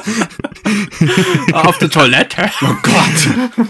Ich war nur kurz auf dem Klo. Aber ich denke mal, solche Taschenspielertricks, zu die kann man auf jeden Fall beim Horrorrollenspiel zurückgreifen. Die Frage ist nur, ob die gut kommen und ob sie immer kommen natürlich. Weil die können natürlich auch extrem schief gehen, weil zum Beispiel, wenn man draußen spielt, ich habe da schon die wildesten Erfahrungen gemacht, dass dann Spieler im Wald sich verirrt haben, Verloren gegangen ist und wir haben ihn nicht mehr wiedergefunden. richtig verloren gegangen sind oder es einfach zu gruselig war, dass alle nur noch nach Hause wollten oder der Angriff der Riesenkirschkäfer im Wald haben wir alle schon erlebt tatsächlich. Olli, ich hab mir in die Hose geschissen. Löse mein Problem. Ich würde auch nie auf einen Horror-Lab gehen, jetzt wo du das ansprichst. Nein. Also keinesfalls. Ich würde mir in die Hosen scheißen. Heißt. Oder wen versehentlich totschlagen. Ich weiß nicht. Ich schlag dauernd zu, wenn irgendwas Schlimmes kommt. Ja, Ja, genau. wirklich. Also, es ist jetzt nicht mehr so wie früher, als ich noch regelmäßig mit dir da im Training war, wählen. Aber früher hätte mich keiner von hinten irgendwie mal so erschrecken dürfen. Ja? Keine Das Chance. hätte- Mach das mal lieber nicht. Da wären Dinge passiert. Nee, aber will ich auf keinen Fall machen. Deswegen draußen Rollenspiel bei Nacht im Wald. Ja, spinnst du da? da habe ich einen Herzinfarkt, bevor irgendwas passiert. Eine Sache, die du gesagt hast, Olli, finde ich ganz interessant. Einfach auf systemische Art, also mit dem Regelwerk, den Auswirkungen auf den Charakter arbeiten. Ich fällt eine Geschichte ein, wo wir äh, in der Meinung, wir müssten die Welt viel authentischer und gorier darstellen, als sie selbst vom Spielleiter intentioniert war. Wir waren aber völlig der Meinung, dass wir das unglaublich realistisch und brutal erleben, ja gar horrorartig erleben mussten, als einer unserer Mitcharaktere einfach verletzt wurde von einem Kreisschling und zufälligerweise der Spieler den Raum verlassen hat. haben wir in der besten Absicht, dass der Wundbrand ihn nicht wahnsinnig macht und ihm nicht äh, eine schwerende Wunde beifügt, haben wir ihm das Bein abgetrennt. Und dann war das aber auf Spielerebene nicht so geil. Und dann habe ich das als Spielleiter wieder gekittet, weil dann haben wir so in bester Guts Berserk Manier, haben wir dann angefangen, ihm so ein mechanisches Bein zu geben. Und mit jedem Levelanstieg hat er ein neues Gimmick in diesem Bein gehabt. Zum Beispiel so drei Heilampullen oder er konnte das so umknicken für einen Flammenwerfer. Also man sieht schon, der Sprung von Horror oder von Ernst zu Comedy war hier sehr nah. Was du da ansprichst, das ist ja auch so ein klassischer Top-Boss von gewissen Arten von Horror, nämlich die Ermächtigung und das Überwinden der Widerstände und dann auch die Katharsis. Nämlich so klassisches Horrorspiel, sage ich mal, das basiert darauf. Am Anfang bist du ein Arsch, der nichts kann und äh, vor allem Angst haben muss und weglaufen. Und langsam machst du dir die Welt mit deinem Machtzugewinn zu eigen. Dann fängst du mal an, dass du quasi der Schrecken der Monstren bist und sowas. Ja, Miyazaki gefällt das. Ja, genau. Und ich glaube, das ist schon was, das ist nicht unbedingt fremd dem Horror, dass man selbst auch äh, Zugewinn von ja, Macht und Einfluss, sage ich jetzt mal, hat und da eine Selbstwirksamkeit erzeugt damit. Ich glaube, das ist nicht jetzt äh, so den Horrorpfad verlassen, wie du es gerade schilderst. Ich glaube, da gibt es einfach zwei Arten, nämlich ist es Horror, der unüberwindlich bleibt und der nicht bezwungen werden kann. Ja, nihilistischer Horror. Genau, das Mädchen aus der Ring, das trifft keine Entscheidung, sondern das bleibt einfach gruselig. Du kannst es nicht besiegen, es bleibt einfach da. Es ist nicht lösbar. Oder ist es Horror, wie du sagst, dem du irgendwann gewachsen bist, wo du irgendwann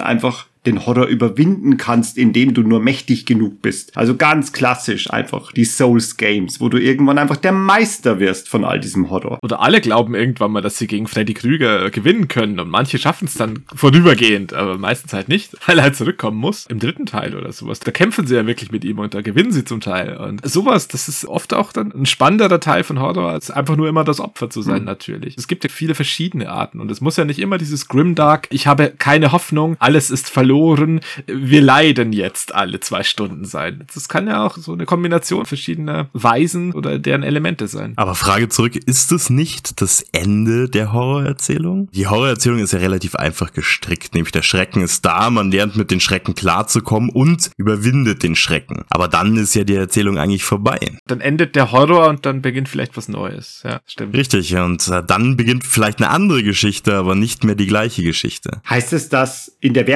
Werkzeugkiste für Horror auch drinstecken muss, der Horror muss endlich sein? Oder ist das keine Voraussetzung? Ich finde nicht, dass eine Katharsis ausgeschlossen ist, im Sinne von ich überwinde. Es muss nicht im Desaster enden, damit der Horror noch funktioniert. Natürlich hast du recht, er ist dann zu Ende. Also das Gefühl des Horrors, das kannst du dann nicht mehr zurückholen, sobald du einmal angefangen hast, da deinen Powergrind zu starten. Und da ist halt die Frage, ob dann der Charakter sich für weitere Horror-Games sozusagen eignet. Also, oder ob halt diese Geschichte zu Ende erzählt wurde, in einer guten Art und Weise. Deswegen glaube ich, dass man nie einen Cthulhu-Charakter in zwei Nee. Abenteuern spielen kann, weil der würde doch den Teufel tun und jemals wieder einen Brief oder ein Buch öffnen oder so. Einen Scheißdreck tue ich. Gar nichts davon. Ich werde nirgendwo hinreisen. Ich werde jetzt das Lesen verlernen.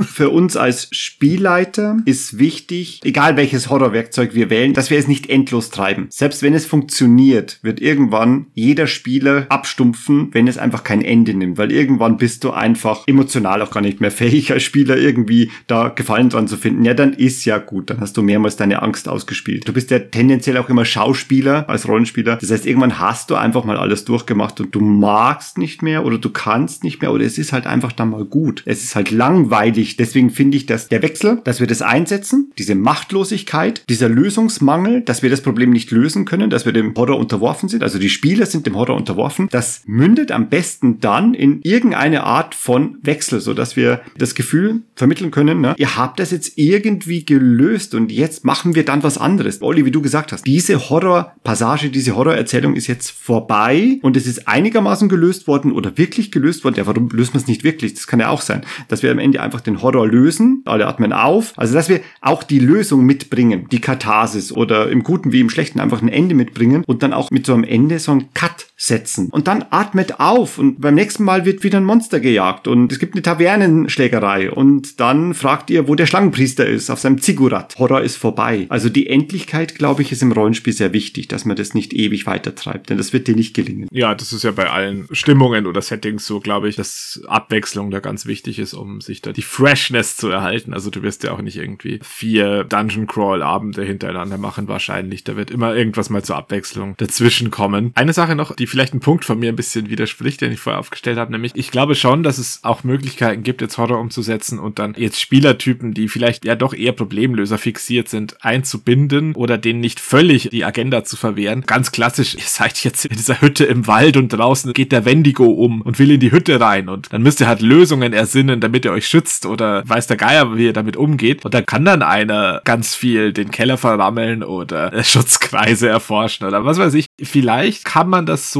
mit klassischen Mitteln, also mit klassischen Rollenspielmitteln schon so konstruieren, dass da jeder ein bisschen einbezogen ist, ohne völlig seine bevorzugte Spielweise zurückzustecken. Ist jetzt nur gerade so eine aus dem Arsch gezogene Idee. Vielleicht muss es gar nicht so pur Verweigerung aller Lösungsansätze sein. Ja. Ich glaube, dass das gelingen kann. Jede Type an deinem Tisch kannst du bedienen. Die immersiven Spieler, für die musst du wenig machen. Für die zeigst du einfach an, jetzt ist Horror-Setting, dann machst du ein paar Elemente, du erzählst gut deine Geschichte, du baust Stimmung auf. Das ist einfach das Handwerkszeug eines jeden Spielleiters. Deine immersiven Spieler, die hast du ja sofort im Sack. Die auch Ja sagen zu einer Szene. Das ist meistens so. Die sagen, natürlich, ich nehme deinen Horror an. Das ist doch das, warum ich am Tisch sitze. Ich bin doch kein Idiot und sage dann, nein, das will ich nicht. Die, die Stories mögen, die hast du auch irgendwie im Sack. Und wenn du dann noch das Ganze würzt, und sagst, naja, ich baue jetzt ein paar taktische Ideen ein. Der immersive Spieler wird das einfach ignorieren, aber der andere, der Taktischen, wird halt einfach sehen, da gibt es was zu tun. Ich glaube, du kannst alle einfangen. Und der wird dann halt überlegen, wo spanne ich den magischen Schirm? Wo werde ich Fußangeln verzaubern, dass der Wendigo besonders aufgehalten wird und so weiter. Ne? Voila, jeder hat seinen Spaß, jeder fühlt sich wohl, jeder hat was zu tun. Und der immersive Spieler wird einfach dort sitzen und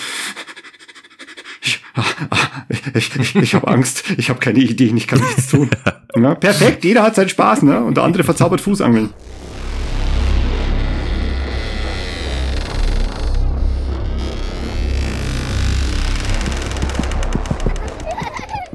Jumpscares am Spieltisch? Habt ihr das schon mal gemacht? Kann das funktionieren? Würdet ihr so etwas machen? Ich glaube nicht guten Gewissens. Also das mit dem Spieler und dem Mann im Schrank, ich glaube aber, das war nur so eine wirre, schnelle Idee, aber gemacht haben wir das selber noch nicht. Ich dachte, jetzt kommt, das war nur einmal und das ging nicht gut aus oder so. Es sind nur drei oder vier Leute dabei gestorben, aber. Aber wir besuchen Hendrik einmal die Woche im Sanatorium.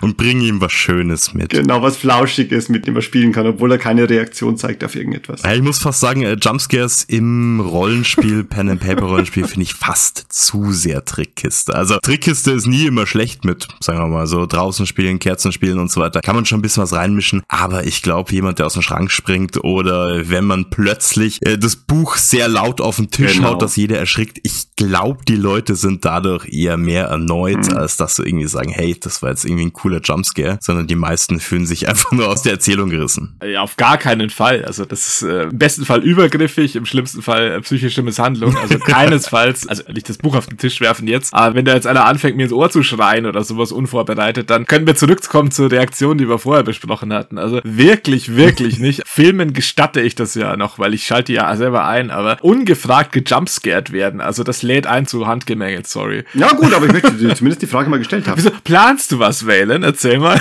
Ihr könnt es nicht sehen, aber ich habe hier ein paar Notizen, die werfe ich jetzt mal in den Papierkorb. Also, Jumpscares, weg damit. Aber kleinere Mittel. Olli, du hast vorhin schon so gemeint, das Ambiente, Kerzenschein, Musik, vielleicht Licht aus, Licht an, generell Dunkelheit oder gute Musik. Da hoffe ich zumindest, da sind wir uns einig, das ist nicht übergriffig. Da können wir schon ein bisschen spielen damit, oder? Ah, das geht schon. Das geht schon, meinst du, ja? Das Licht dimmen, Licht gar ausmachen. Ich habe einmal die fünf Tage des Namenlosen in 60 Sekunden Dunkelheit und Stille verkündet, Das war sehr spooky. wo einfach die fünf Tage des Namenlosen gekommen sind und dann habe ich das Licht ausgemacht und 60 Sekunden ist kein Ton gefallen und ihr habt aber auch nichts gesagt und keiner wusste, was geschieht. Wir hatten Angst vor Mann im Schrank. Genau, ihr hattet Angst vor dem Namenlosen, genau. Musik, einer unserer all-time favorite Tracks für Horror jedweder Art ist aus dem Spiel Quake mit dem Titel Live. Das ist einfach sieben Minuten konstanter Techno-Herzschlag. Das ist ein Track, der hat sich bei uns so etabliert für alle Möglichkeiten des dreuenden, hämmernden Unbehagens, für den finsteren Dungeon, für die elenden Kerker, für die endlose schwarze See, für die Nacht ohne Morgen, für das Grauen, für die Horizonte schreienden Wahnsinns ist das einfach der Track, der immer aufgelegt wird. Das hat schon so eine Trigger-Funktion, weil einfach alle Leute wissen, ja, wenn der Track aufgelegt wird, wissen wir, wie wir uns fühlen sollen. Da muss der Spielleiter gar nichts sagen. Olli, setzt sogar Musik ein im Rollenspiel? Ja, natürlich, auf jeden Fall. Da gibt's auch wunderschöne Tracks. Also tatsächlich, das, was du gesagt hast, nämlich live, ist natürlich auch bis hierher gedrungen. weit, weit herangetragen. Live drängt sich selbst auf.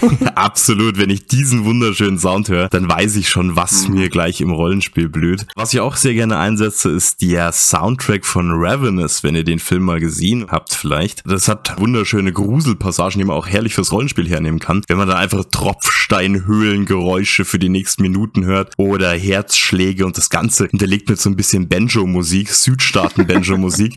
es ist einfach nur herrlich. Wie gesagt, Laufen da alle weg, oder? Solltet ihr den Film nicht gesehen haben, schaut ihn euch gerne mal Ravenous an. Es ist absoluter, wunderbarster Kannibalenhorror. Und wie gesagt, auch diese Musik ist einfach herrlich fürs Rollenspiel. Ansonsten, was ich immer noch gerne hernehme, ist natürlich die Musik von Hellraiser. Die ist absolut pompös mit Klavier und mit Orchester. Ist auch wunderbar geeignet für Rollenspiel. Aber ich denke mal, da hat jeder so seine eigenen Gruseltracks. Und sobald ich den Herzschlag von live höre, dann weiß ich, ja, jetzt wird's ein bisschen gruselig, jetzt geht's ins Unterreich hinein. Dann weißt du, was für eine emotionale Leistung von dir verlangt wird, jetzt gerade. Ja, bei mir ist es eine ähnliche Auswahl. Also ich benutze gern Ambient Sounds so für die allgemeine Hinterlegung. Film-Soundtracks sind dazu teilweise schon ganz gut. Also aus dem Film äh, It Follows benutze ich ganz gerne ein paar Tracks, äh, die so ein bisschen Elektronik noch mit reinbringen, aber sehr tollen Ambient-Hintergrund liefern. Aber ansonsten, wenn es jetzt Szenen um szenischen Einsatz geht, greife ich gerne auf so ein bisschen ironische Sounds zurück. Keine Ahnung, wenn dann äh, der große Saalbrand stattfindet und die Irren ausbrechen aus ihren unterirdischen Verliesen, dann läuft halt dann irgendwie mal so ein Klavierrack, der vorher die ganze Zeit schon äh, übers Grammophon lief oder der Burschenchor singt Gaudiamus Igitur oder sowas. Das mag ich dann schon ganz gerne, einfach diese ironische Brechung. Das magst du großartig. Also dein Musikeinsatz ist herrlich. Wirklich herrlich. Also gerade in den Cthulhu One-Shots, die bestachen auch dadurch, dass du echt die perfekte Musik gewählt hast. Also ist mir heute noch im Kopf. straighte Musikauswahl, die fällt mir ein bisschen schwerer. Also wirklich eine gruselige Szene mit passender Musik untermalen. Pff, keine Ahnung, da kommt die Monolith-Szene aus 2001 oder so, aber die ist halt schon sehr over the top meistens. Das muss dann schon mindestens der Höhepunkt des Abenteuers sein. Aber so viele Go-To-Soundtracks habe ich da sonst gar nicht. Eine der einfachsten Trickkisten für Soundtracks ist ganz einfach der von Diablo 1. Aus den vier Levelblöcken, ich glaube sogar, dass die Caves einfach den besten Horror-Soundtrack liefern. Irre, das hat auch kein Diablo-Spiel, glaube ich, dann getoppt, was den Soundtrack betrifft. Weil du hast da einfach so einen elendigen Horror-Ambient-Sound, der dann teilweise von ganz seltsamen succubusesken Gestöhne begleitet wird. Das ist großartiger Horror-Sound. Diablo, die vier Fragmente, ne? Und Tristram kannst du einfach auch nehmen, das schadet überhaupt nicht. Nein, der ist verbrannt. Der ist total verbrannt. Na gut, dann nimmst du einfach diese vier Blöcke. Ein ganz wichtiges Werkzeug, ich glaube, das habt ihr bereits genannt. Also der meiste Horror basiert darauf, dass es keine Möglichkeit gibt, dem aktuellen Geschehen zu entrinnen. Das heißt, es ist entweder eine Raumstation, von der es keinen drinnen gibt, oder eine Burg, aus der es kein Weichen gibt. Die Tore sind verschlossen, die Türen sind zu. Ja, das stimmt eigentlich, ne? Sperr die Leute ein.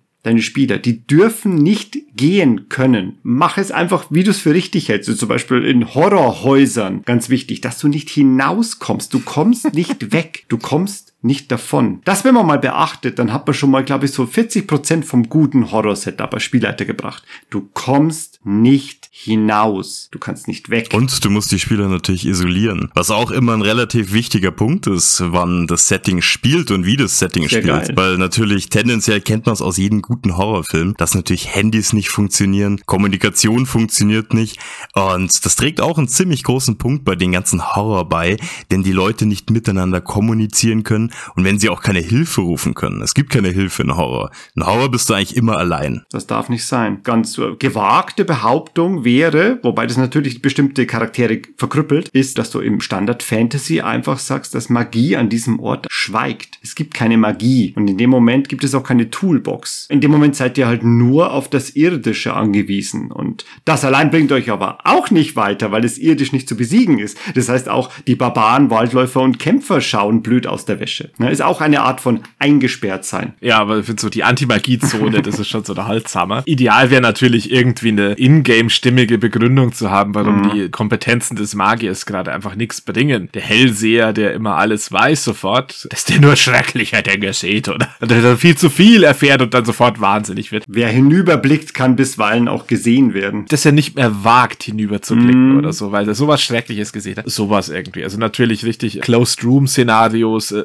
generell sehr komfortabel als Spielleiter, einfach weil man viele Dinge nicht beachten muss. Für Horror glaube ich wirklich unabdingbar, weil immer wenn du einfach sagen kannst, ja, dann gehe ich halt weg, dann ist es einfach mal nicht so cool. Ich nehme den Horror nicht an. Ich gehe einfach weg. Die Grudge-Filme haben da ja eine ganz gute Antwort, nämlich du kannst nicht entkommen. Der Grudge folgt dir.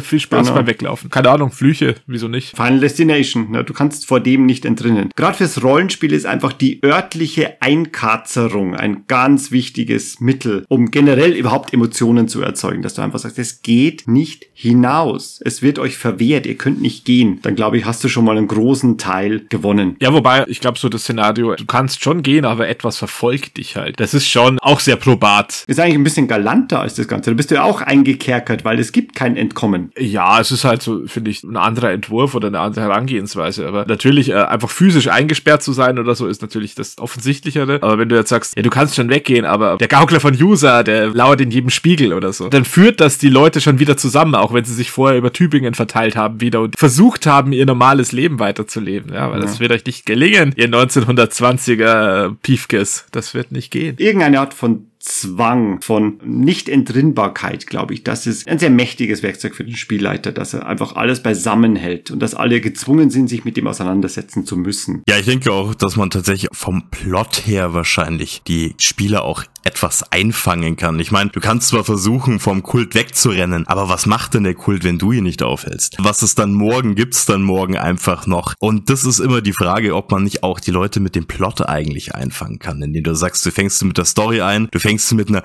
Unabdingbarkeit ein, dass sie eben dieses Problem lösen müssen, auch wenn sie Angst haben, dass sie tendenziell auch gar nicht örtlich eingesperrt sind, sondern auch von der Erzählung her eingesperrt sind, dass sie auch da gar nicht wirklich wegkommen davon. Das ist auch gut. Das ist richtig gut. Vor allem, das ist viel weniger Holzhammer, als sie wirklich einzusperren. Sie werden von der Geschichte eingesperrt. Sie können aus der Geschichte nicht entrinnen. Großartig. Von der Zeit. Um Mitternacht werden die großen Alten entfesselt. Viel Spaß. Der Timer, der Zeitablauf sperrt euch ein.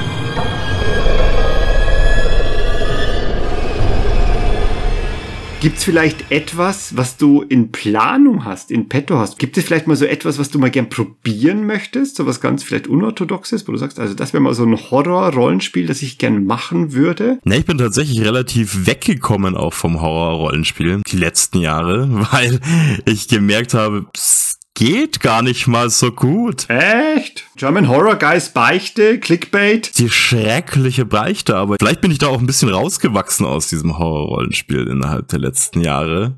Bist zu alt für Horror-Rollenspiel vielleicht. Bin zu klug geworden dafür. Ja, teilweise gar nicht mal so leicht, die Leute dafür noch zu begeistern. Ich weiß nicht, wie es bei euch so ist. Habt ihr noch Leute wirklich im Umkreis, die sagen, hey, ich brauche unbedingt noch Horror-Rollenspiel? Weil die meisten schreien, ja, hier D&D und äh, Cyberpunk.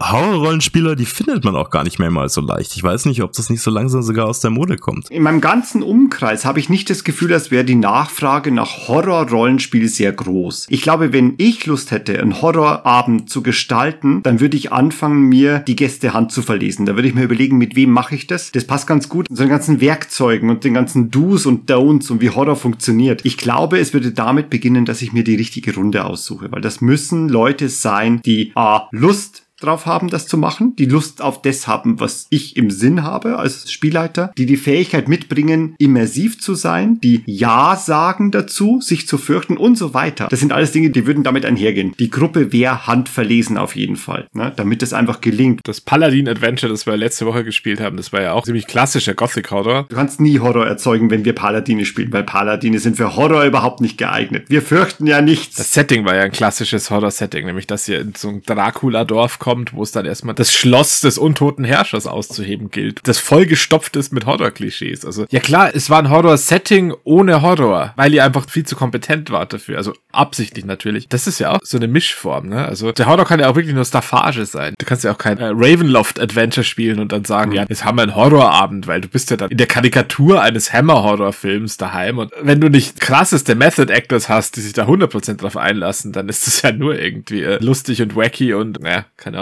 Ja, und ich denke auch, die meisten Horrorspiele oder die meisten Horror-Rollenspiele spielst du ja auch nahezu anders, als sie intendiert sind. Ich denke mal, auch ein Vampires Masquerade spielst du einfach eher wie ein Cyberpunk oder wie ein Shadowrun, wo die Vampire durch die Gegend ziehen und einfach coole Sachen machen, coole Abenteuer erleben. Sie machen nur Sexintrigen den ganzen Tag.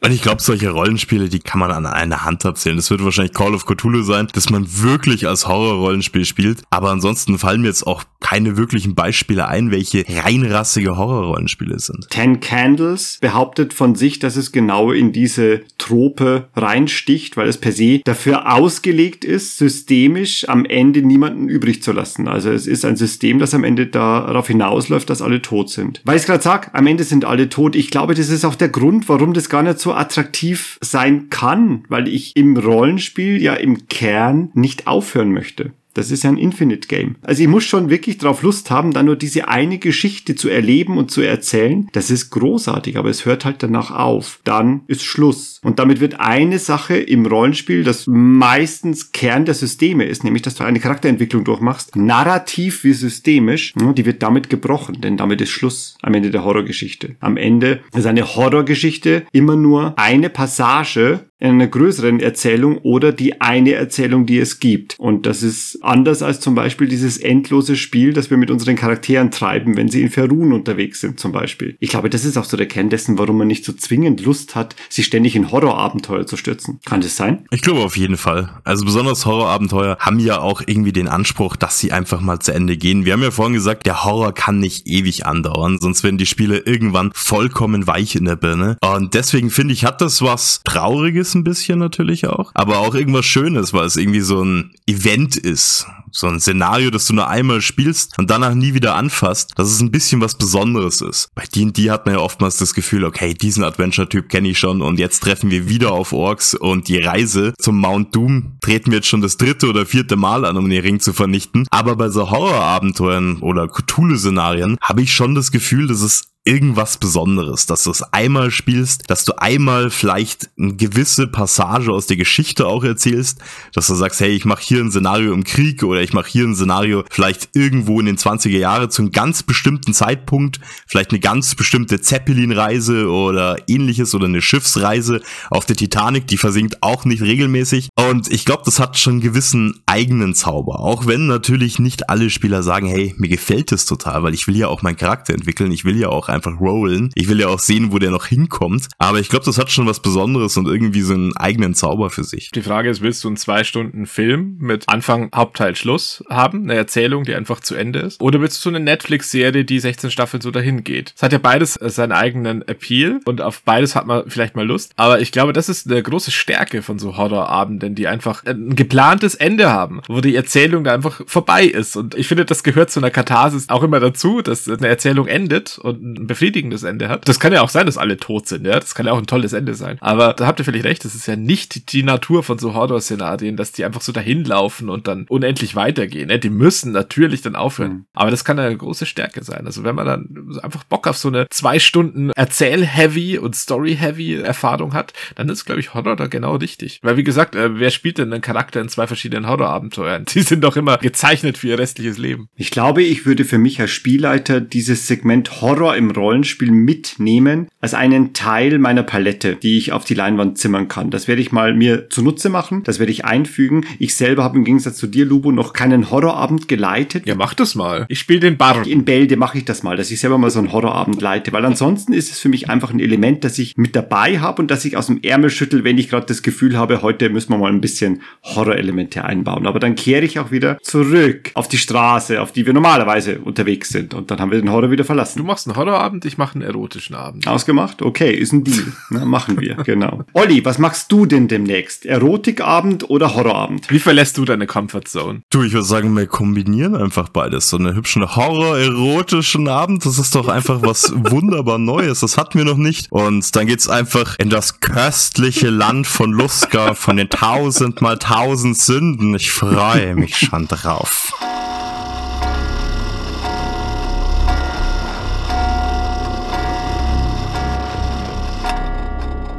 Bevor wir jetzt nur noch Quatsch reden, lasst noch äh, mich kluge Gedanken einstreuen. Eine Frage nämlich, welches Monstrum, dem ihr im Rollenspiel so begegnet oder begegnet seid, bringt denn am meisten für euch Horror an den Tisch? Also welcher Typ Gegner oder Monster oder generell irgend so ein Encounter, den man einfach über den Weg laufen kann in irgendeinem System? Haut's mal raus. Was mir im Monster Manual am meisten Angst gemacht hat, sind irgendwie diese Joker oder die Dark Mantles fand ich immer relativ unangenehm. Die diese Wesen, die irgendwie wirken, als wären sie aus Gummi, die fand ich immer relativ spooky, welche wir da hatten. Und ich muss sagen, Untote, hm. nee, das turnt so gar nicht. Die sind einfach eher Klingenfutter für irgendwelche Helden. Aber wenn es an irgendwelche gliederlosen Wesen geht, ich glaube, da wird's richtig interessant. Oder Dark Mantle, das ist so ein kleines Ding, das rumschwebt im Unterreich, oder? Mit so Tentakeln, die runterhängen, oder? Richtig, das ist so ein umgedrehter Regenschirm, würde man fast sagen, das irgendwo im Unterreich so vor sich hinschwebt, dann links und rechts überall Augen ja. dran hat. Ja, wie gesagt, diese etwas kutuloiden Wesen finde ich eigentlich die coolsten. Aber die treten im Rudel auf, oder? Das sind nicht so Einzelwesen. Hab's gar nicht so parat. Bei D&D tritt einfach alles in Rudel auf. Da steht immer unten die Empfehlung, wie viel Dark Mantle greifen dich an? Ja, 37 Dark Mantle plus vier Joker. Kann man richtig viele davon reinschmeißen. Wobei andererseits, es tarnt sich, lese ich gerade, als Stalagmit oder Stalaktit. Das spricht ja schon eher für einen Einzeljäger, ne? Naja, naja, verrückt. Das Dark Mantle Rudel. Mir fallen zwei Gegner ein. Eins ist der oder jede Art von Doppelgänger, also Shape Changer sozusagen, die alle Formen annehmen können, also jederzeit auch dein Gefährte sein können. Und es liegt natürlich in der Natur der Sache, dass du einfach nicht weißt, ist das jetzt mein Freund oder ist das jetzt der Shape Changer und ist mein Freund schon längst verdaut irgendwo im Magen des Shape Changers, ich weiß es nicht. Den Doppelgänger gibt es auch, oder? In D&D. Ja, ja, den haben wir. Ja, es gibt alles in D&D. Die Frage ist natürlich, ist der Doppelgänger schon so lange in der Gestalt meines Freundes, dass er in Wirklichkeit mein Freund ist und dass ich meinen Freund gar nicht kenne. Ja, genau. In Wirklichkeit bin ich ja befreundet mit dem Shape Changer. Du bist ein Doppelgängerfreund. Du bist jetzt verhaftet. genau, du wirst eingekarzert. Und es kann sein, dass es daran liegt, dass ich derzeit gerade wieder in Demon's Souls 3.1 Tower of Latria unterwegs bin. Nämlich einfach die scheiß Mindflayer. Diese Gedanken aussaugenden Oktopus, Maul, halbköpfigen Horrorgestalten. Ich kann es nicht anders beschreiben. Das ist einfach das unfairste Geschöpf, das im Monster Monstermelle rumläuft. Vor dem habe ich Angst. Ja. Und Hellgast, vor denen habe ich auch Angst. Hellgast. Hellgast im einsamen Wolf. Ich habe extra die Seite abkleben müssen, um es spielen zu können. Bei denen habe ich richtig Schiss. So, Lubo, vor was hast du Schiss? Äh, vor Hobgoblins. Ihre Disziplin macht mich einfach fertig. Dass sie im Gleichschritt marschieren können und Befehle befolgen. Das macht sie unheimlich. Und ich kann das nicht. Nichts davon.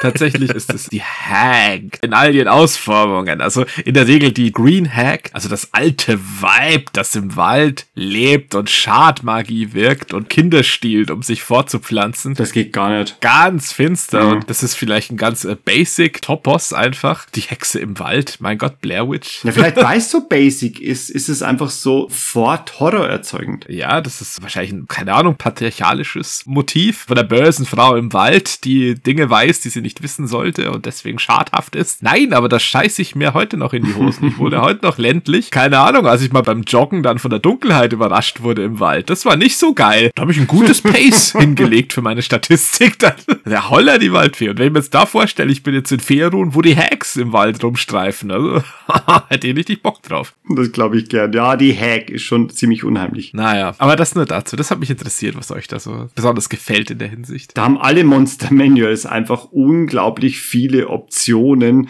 genau den richtigen Horror zu erwischen. Für jede Art von Spieler. Das glaube ich ganz gern. Ich glaube, wenn du da durchblickst, jeder findet da seinen Counterpart. Jeder findet da seine Angst in allen Monster Manuals, die jemals verfasst wurden. In Paranoia, der Abteilungsleiter zum Beispiel. Der Kommi-Verräter, ne? Das ist furchtbar. Das ist mein Horror. Der Bürokrat. Genau. Mein Horror ist Bürokratie. Der größte Horror von allen. so, meine Herren, haben wir uns genug gefürchtet? Ich habe Angst, jetzt aufzulegen. Ich werde auflegen, wenn ihr auflegt. Hey, Olli, Fazit des Ganzen? Ja, ich denke, wir haben es eigentlich ganz gut zusammengefasst, oder? Horror kann gut überraschen, ne? Und besonders wenn Horror überrascht, dann kann es relativ guten Impact auf die Spieler haben. Absolut. Geplanter Horror ist manchmal schwer, kommt sehr auf die Spieler an. Immersion ist das wichtigste Werkzeug, das wir besitzen. In dem Moment, wo es nicht angenommen wird, ist Horror fast zum Scheitern verurteilt. Für mich würde ich immer noch festhalten, dass man nicht an ein Horror-Genre gebunden ist oder so, nur weil man sich ein entsprechendes Setting auswählt, dass man da als äh, Spielleiter schon sehr frei ist, aber halt immer bereit sein muss, loszulassen. Also dieses einen Plan B zur Hand haben oder zumindest dafür offen zu sein, das ist, glaube ich, was ganz Wichtiges, sonst geht man oft frustriert raus. Genauso halt, wenn man sich irgendwie einen Plot überlegt, der genauso laufen muss und das wird er halt nie. Ja, den muss man ja auch loslassen können. Und so ist es, glaube ich, bei so Horrorstimmungen genauso. Loslassen als Spielleiter ist beim Horror wichtiger denn je. Wenn es nicht klappt, dann klappt es halt einfach nicht. Was aber hervorragend geklappt hat, ist unser Dreiergespräch heute. Olli, schön, dass du unser Gast warst. Es war mir eine Ehre, danke euch. Wenn ihr mich finden wollt, findet ihr mich auf YouTube unter den German Horror Guy. Ich decke eigentlich jegliche Horrorthemen ab, ob's Let's Plays sind oder Horror-Podcast ist. Ihr werdet mich auf jeden Fall unter den Horror-Tag finden. Ja, wunderschön. Dann bedanke ich mich auch nochmal, dass du bei uns warst. Äh, auch dir vielen Dank, Valen. auch euch, ihr Zuhörer. Danke, dass ihr wahrscheinlich schlotternd und kniezitternd jetzt das durchgestanden habt, euch das anzuhören, diesen schrecklichen Talk. Und wir hoffen, dass ihr da jetzt ein bisschen was mitnehmen konntet für euer Rollenspiel. Und wenn nicht, dann habt ihr euch hoffentlich gegruselt und ein bisschen unterhalten bei der ganzen Chose. Genau, macht es gut. Danke fürs Gespräch, Jungs. Und immer eine Kerze brennen lassen. Denn das Gute schläft nie. Ihr, ihr vertagen.